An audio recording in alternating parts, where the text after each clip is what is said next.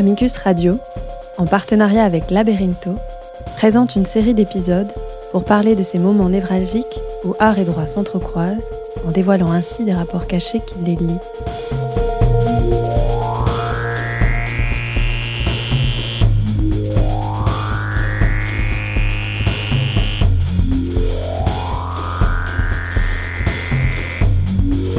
Ce que le droit nous apprend de l'art, ce que l'art nous apprend du droit, et ses rapports de pouvoir voilés et implicites.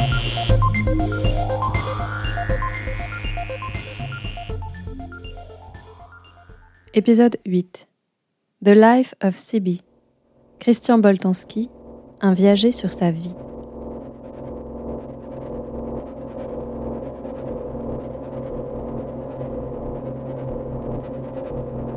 Combien coûte votre vie? Combien seriez-vous disposé à payer pour la vie d'un artiste reconnu. On ne sait pas combien a payé le parieur et collectionneur David Walsh pour la vie de l'artiste Christian Boltanski, mais on sait aujourd'hui que le parieur australien a perdu sur sa mise. Mais alors, s'agit-il d'une vente ou d'un pari? Avons-nous le droit de vendre notre vie? Avant d'essayer de répondre à ces questions, découvrons les composants de cette histoire. Christian Boltanski est né le 6 septembre 1944 à Paris. Fils d'un père juif et d'une mère catholique, il va entretenir un rapport préférentiel avec la moissonneuse d'âme.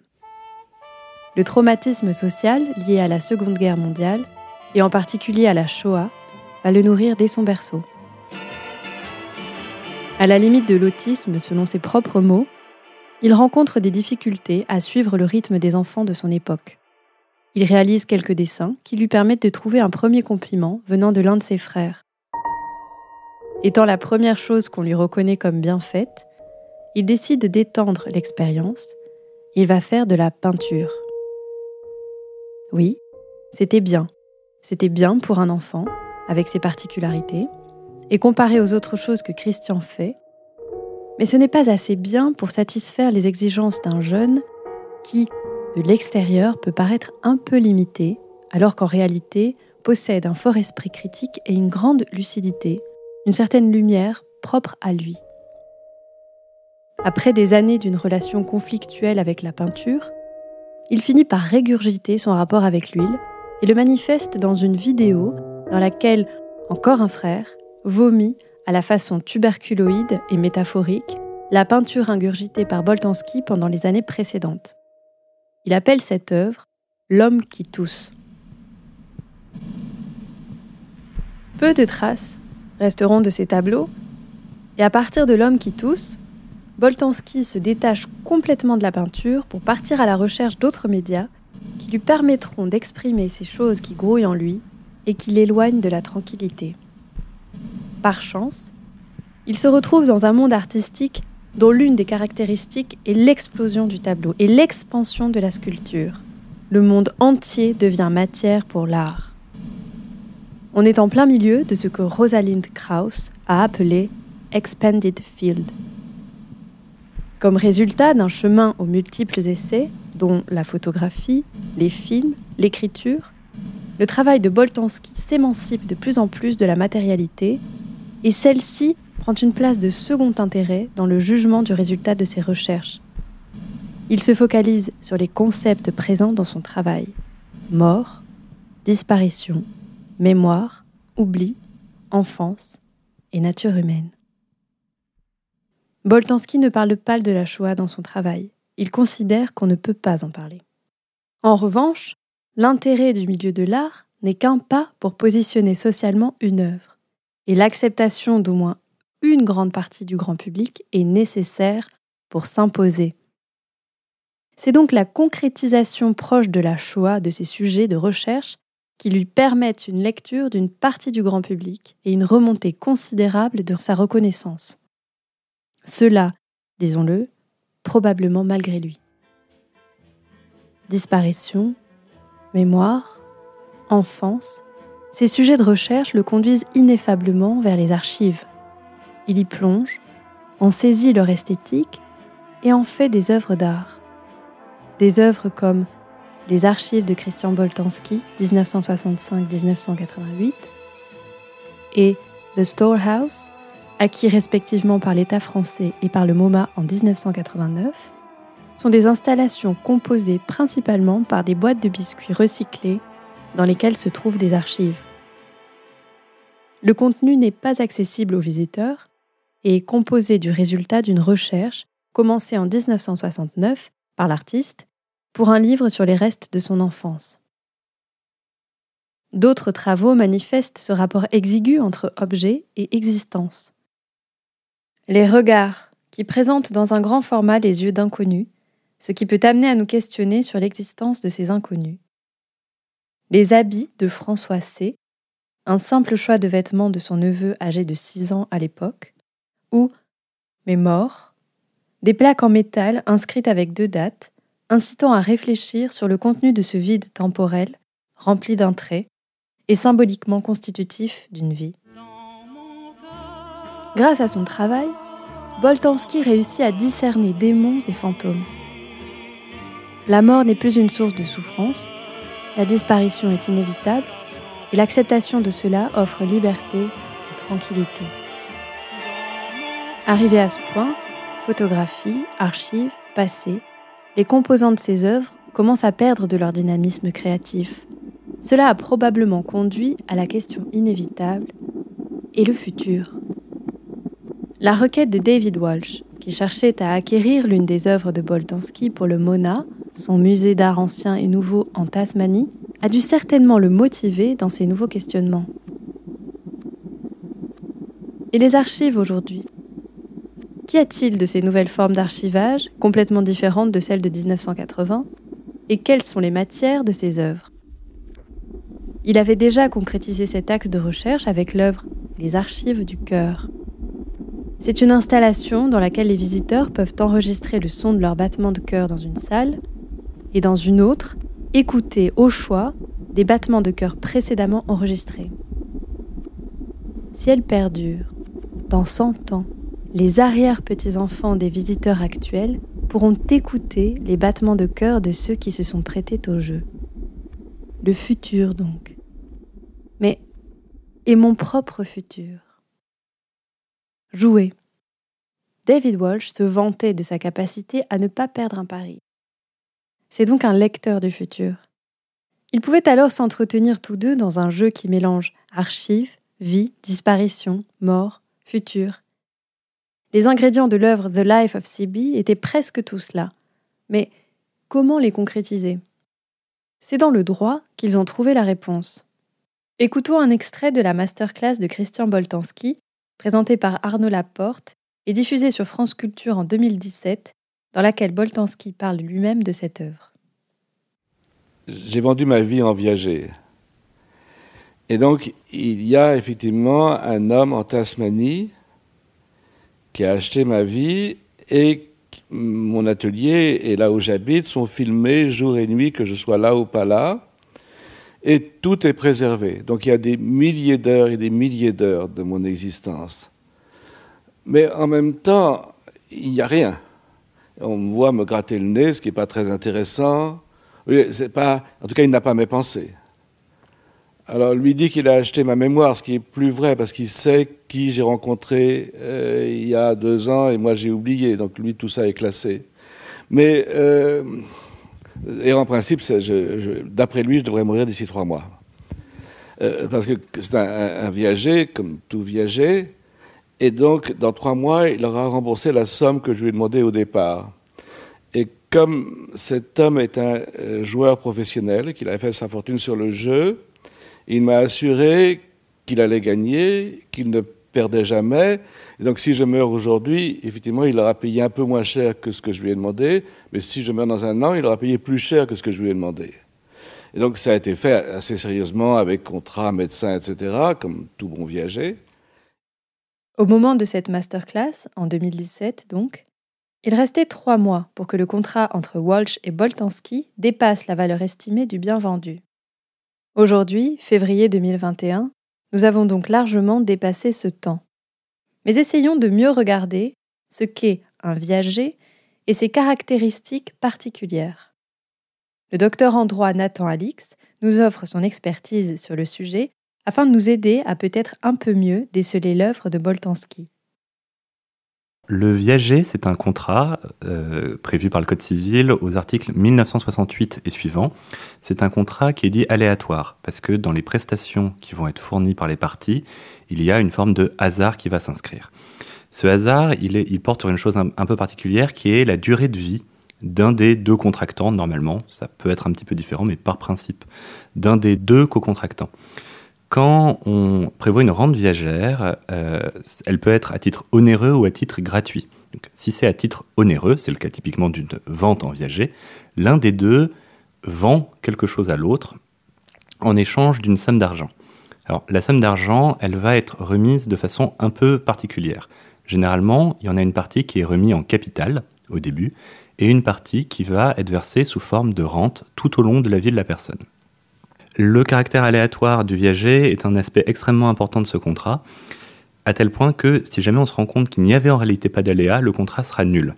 C'est le cas notamment si euh, la personne qui achète en viager, qu'on appelle le débit rentier, savait que la personne allait mourir de façon euh, très rapide. Et euh, d'ailleurs, un article du Code civil prévoit expressément que si la personne meurt de maladie dans les 20 jours, le contrat est frappé de nullité. C'est donc un pari, puisque si le vendeur meurt rapidement, l'acheteur a fait une excellente affaire. Mais au contraire, il sera perdant si le vendeur vit plus longtemps que ce que l'acheteur avait estimé au moment de l'achat. Donc le viager, euh, l'hypothèse principale dans laquelle c'est utilisé, c'est en matière immobilière, pour vendre un, logement. Euh, et dans cette perspective, le logement peut être vendu de façon un petit peu différente. Il peut être euh, vendu vide, ou il peut être vendu occupé, c'est-à-dire la personne qui le vend continue à l'utiliser, soit simplement pour y habiter, soit il peut conserver ce qu'on appelle l'usufruit dessus, et donc dans ce cas-là, il pourra soit y vivre lui-même, soit même le mettre en location par ailleurs. Évidemment, ça va avoir une influence sur le prix que l'autre partie euh, sera d'accord pour payer. Là, euh, l'intérêt du viager est un peu différent selon les parties. Pour euh, la personne qui vend, qu'on appelle donc le crédit rentier, ça va être déjà de disposer éventuellement d'une somme immédiatement disponible, ce qui pourrait être intéressant à remettre à ses éventuels héritiers, et aussi à s'assurer d'un revenu tout au long de sa vie. Pour la personne qui achète, le débit rentier, c'est un contrat qui présente certains dangers, certains dangers notamment si la personne vit beaucoup plus longtemps que prévu. On raconte ainsi que Jeanne Calment avait vendu sa maison en viager, fait que comme elle est morte à plus de 120 ans, la personne qui avait acheté euh, à payer plus de deux fois la valeur de la maison en question. Mais euh, l'intérêt que ça peut avoir, c'est de faire un pari sur la durée de vie de la personne, ce qui euh, peut expliquer que si jamais on aime bien jouer sur les statistiques, effectivement, on, on achète en, en viager. Alors, le côté statistique est très important, c'est-à-dire pour calculer de façon rationnelle un viager, généralement, on regarde la valeur du bien considéré, la durée de vie de la personne, on soustrait la somme qui est euh, payée au départ et on verse une rente qui fait que si la personne vit jusqu'au terme statistique normal, elle aura reçu la valeur du bien. Ce qui fait que si elle meurt avant, c'est intéressant pour l'acheteur, si elle meurt après, c'est intéressant pour le vendeur. Dans le cas de Boltanski, il ne s'agit donc pas d'un bien immeuble. Précisons donc ce que la loi française établit comme pouvant être susceptible de viager.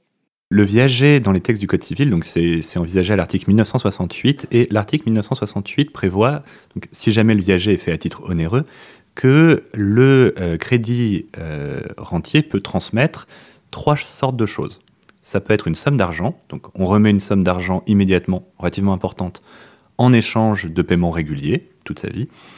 Un bien mobilier, ça pourrait être une œuvre d'art. Alors, une œuvre d'art classique, ça ne paraît pas soulever de difficultés, une œuvre d'art euh, dématérialisée, ça peut être sans doute un peu plus compliqué. Et enfin, le cas le plus évident, un immeuble. Donc c'est le cas de la, de la vente euh, immobilière en viager, l'hypothèse la plus classique. Nous sommes donc dans un cas atypique. Mais tout d'abord, est-ce qu'il est précis de dire que Boltanski a vendu sa vie? Le fait de vendre sa vie en tant que tel n'est pas possible au, sens littéral. Hein, l'esclavage est interdit, il y a une prohibition des engagements perpétuels. On ne peut pas vendre sa vie, vendre sa vie qui serait forcément une vente en viager pour le coup. Ce qui est, euh, intéressant quand même, encore une fois, à se fonder sur la lettre de l'article 1968, c'est donc que euh, l'article envisage, somme d'argent bien sûr, les meubles et les immeubles. Or, par ailleurs, euh, le premier article du livre 2 du Code civil prévoit que tous les biens sont meubles ou immeubles. À partir du moment où on peut constituer un viager sur un meuble ou un immeuble, ça veut dire qu'a priori, à partir du moment que le bien euh, considéré est disponible, on peut créer un viager sur tous les biens. Donc, normalement, on peut créer euh, un viager, quelle que soit la substance du bien considéré, encore une fois sous réserve que celui-ci puisse être dans le commerce juridique. Mais à partir de là, c'est vrai qu'il pourrait y avoir une grande imagination sur les biens qui peuvent faire l'objet de viagers. Après, ça peut soulever des difficultés plus techniques pour estimer le coût de la rente, estimer euh, ce que chaque partie gagne, estimer s'il y a un aléa. Il est très important qu'il conserve un aléa dans le viager, sinon le contrat serait nul. Mais sous ces réserves, à peu près tous les biens imaginables peuvent faire l'objet d'un contrat en viager. En disant qu'il a vendu sa vie, Boltanski commet un abus de langage, ou disons plutôt qu'il se permet une licence poétique, puisque du point de vue juridique, vendre sa vie est interdit, et cela, de ce que nous savons à ce jour, dans toutes les législations actuelles. Comprendre l'absurdité et l'impossibilité du point de vue juridique de cette formulation peut nous aider à mieux saisir le sens de l'œuvre de Boltanski, le message qu'il cherche à nous faire passer par son travail esthétique, les résultats de ses questionnements et de sa recherche. Comme nous l'avons vu, la vie et la mort sont des sujets centraux de l'artiste et dire qu'il a vendu sa vie nous permet de comprendre que, comme résultat de ses observations et réflexions, il paraît considérer que la vie d'un être humain est essentiellement constituée de ses histoires qui persistent, des traces de ses actions, de l'empreinte dans la mémoire qui peut graver son être et son faire dans les esprits des autres. Les raretés juridiques et esthétiques de l'œuvre de Boltanski sont constitutives de son œuvre le composant purement sensible de la démarche de l'artiste dans son œuvre viagée s'inscrit dans la cohérence de la pluralité de ses créations. Il reste nonobstant un composant de cette pièce que nous n'avons pas traité, composant évoqué d'ailleurs par Nathan Alix, qui surlignait la difficulté à estimer la valeur de l'objet d'un viager atypique comme celui de Boltanski. Comment justifier de façon cohérente, éthique, la valeur de cette œuvre? Nous avons tenté en vain de contacter l'artiste pour récolter son témoignage, tout du moins à travers l'une de ses galeries, et ainsi clarifier des aspects qui nous demeuraient obscurs.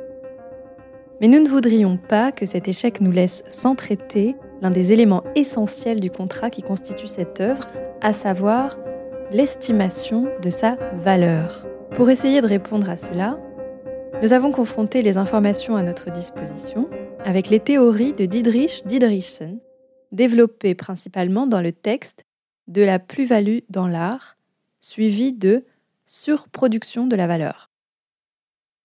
Dans ce texte, le critique culturel allemand part d'une analyse marxiste qui qualifie la valeur des objets en fonction de leur caractère de détenteur du temps de travail nécessaire à sa réalisation.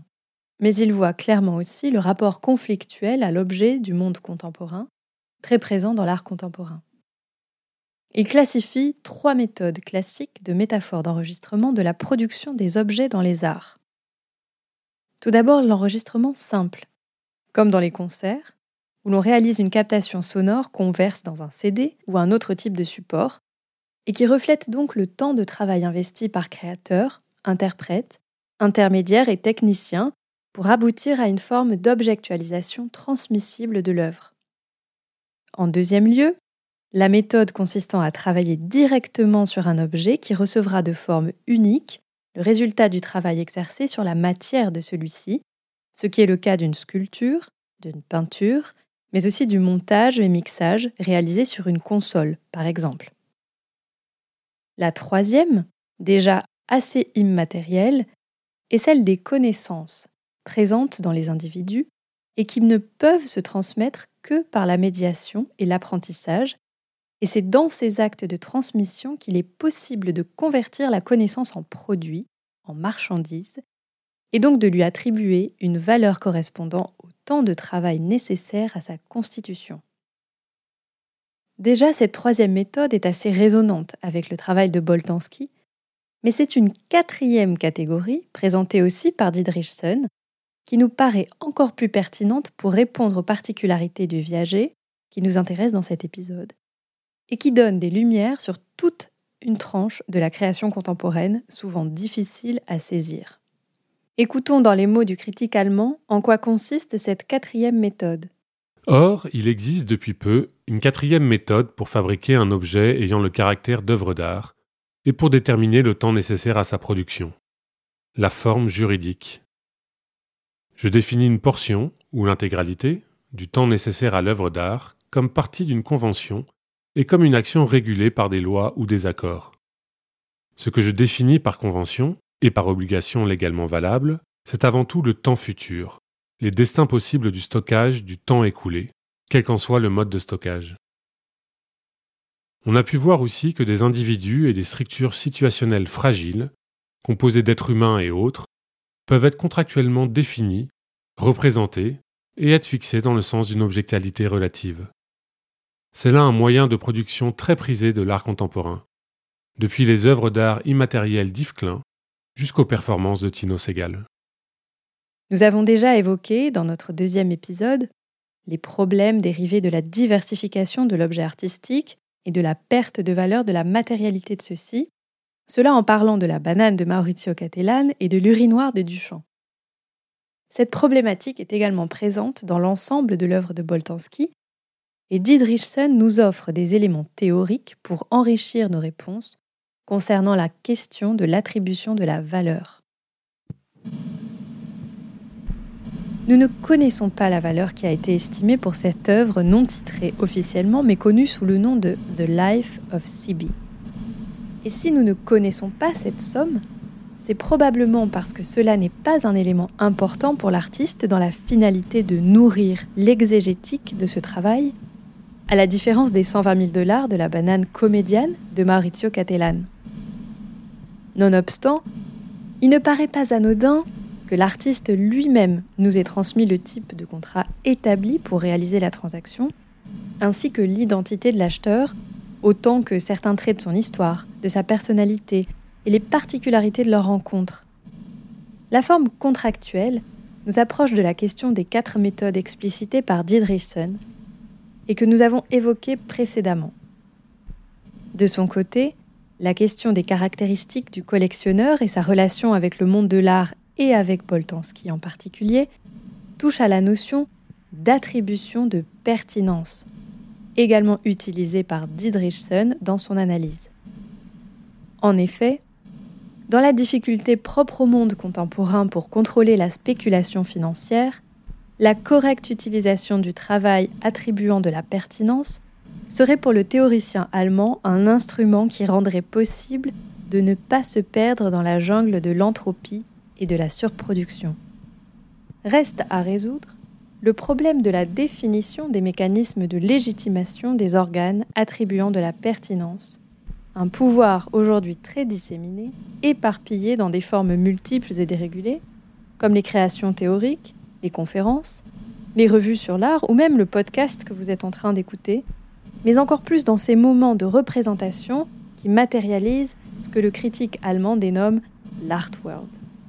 Ce temps offert à la valorisation de la création artistique, et dont la plupart d'entre nous se chargent le plus souvent pour rien, est converti en marchandise grâce à des contrats qui captent les résultats de conditions dérégulées sans devoir déterminer les processus eux-mêmes, facilitant ainsi de façon imperceptible la montée des marges bénéficiaires. De son côté, Boltanski affirme qu'il travaille très peu. C'est une forme rhétorique de provocation, du même type que celle utilisée quand il affirme avoir vendu sa vie. Il affirme travailler peu, mais dans la même phrase, il affirme passer plus de 7 heures par jour tous les jours dans son atelier. Il dit qu'il passe son temps à ne rien faire, à attendre et espérer. Mais en même temps, ce qu'il attend n'est rien d'autre que la compréhension des éléments relevant de l'existence elle-même, et les mécanismes de transmission de cette connaissance, talent chaman, figurent régulièrement évoqués dans son discours. Dans son style particulier, Boltanski, par une forme obligeant de fausse modestie, paraît chercher à s'affirmer en tant que vecteur légitime de pertinence. De même, pour cette pièce en particulier, il présente son acquéreur comme quelqu'un d'étrange, extrêmement intelligent, en introduisant ainsi la pertinence du regard artistique de l'un des personnages composants de son œuvre et intronisant son discours de légitimation de celle-ci. Il n'est pas difficile de comprendre que Boltanski n'a pas vendu sa vie. Il est un peu plus difficile de comprendre qu'il est faux que Boltanski ne travaille que très peu. Mais on a l'impression que Boltanski lui-même est bien conscient de l'un et de l'autre, et que ses manifestations verbales sont souvent des provocations douces, aux multiples conséquences, dont l'une est celle de flatter une certaine élite, plutôt intellectuelle, mais aussi économique et du pouvoir, probablement seuls aptes à comprendre de façon directe la fausse absurdité de ces formulations. C'était L'Art au Parloir, un podcast proposé par Amicus Radio en partenariat avec Labyrintho réalisé par Léobardo Arango et Léa de Lyon. Merci à Nathan Alix pour son expertise et à Adrien de Bismont pour son incarnation de la voix de Didrich Didrichsen. Vous retrouverez toutes les références de l'épisode sur le site www.radio.amicus-curiae.net à la page de l'émission. Merci et à bientôt.